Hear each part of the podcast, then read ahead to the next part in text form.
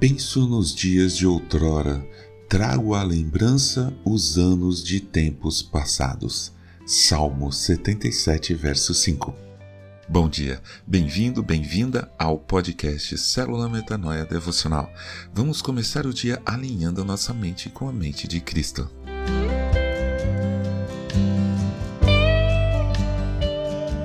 Sempre que aparece um programa de arqueologia bíblica nos canais, eu me interesso e paro para assistir. Há também no YouTube vários canais sobre esse assunto, que traz um certo acalanto para gente, como se estivessem falando de nossos ancestrais ou da nossa própria história. Bem, de certa forma, é isso mesmo. Tomando todos os devidos cuidados para não cair em armadilhas, como falsificações ou argumentos sem referência científica, coisas que estão cheias por aí, encontramos realmente fatos sensacionais. Por exemplo, todas as importantes cidades mencionadas no Novo Testamento já foram descobertas pela arqueologia. Algumas são apenas pequenos destroços e restos, mas conhecemos a localidade de todas elas. Outra coisa interessante é que, abaixo das ruínas de uma cidade destruída pelo tempo ou pelo homem, encontram-se frequentemente outra cidade igual ou muito parecida com a de cima.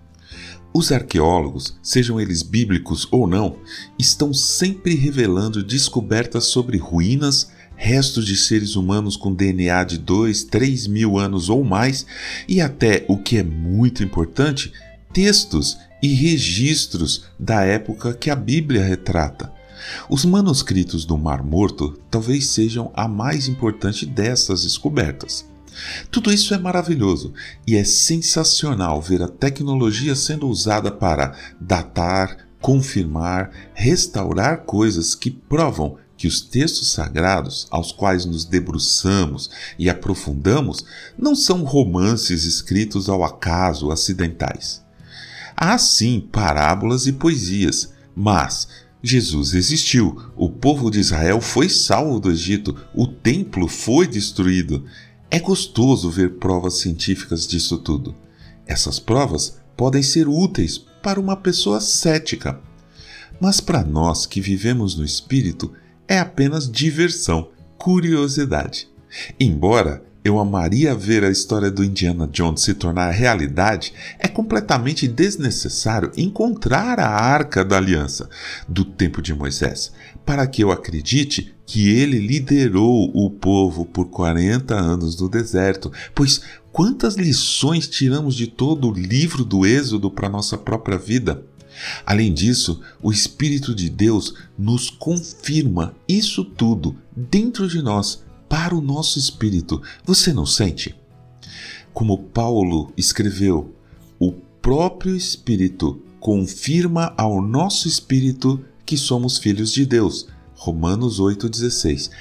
Em outra determinada situação, ele também afirma: Digo a verdade em Cristo, não minto, e a minha consciência confirma isso por meio do Espírito Santo. Romanos 9:1 esta é a nossa maior prova da verdade, o doce sussurro do Espírito Santo nos confirmando tudo isso. O Espírito Santo é Deus e ele está presente em nós. Sinta hoje essa presença em sua vida e ande com ele para onde você for. Se vivemos no Espírito, andemos também no Espírito. Amém.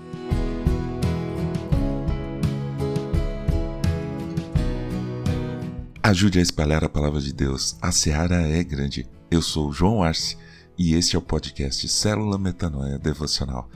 Que Deus te abençoe e te guarde com muita saúde e paz nesse dia que está começando. Em nome de Jesus. Amém.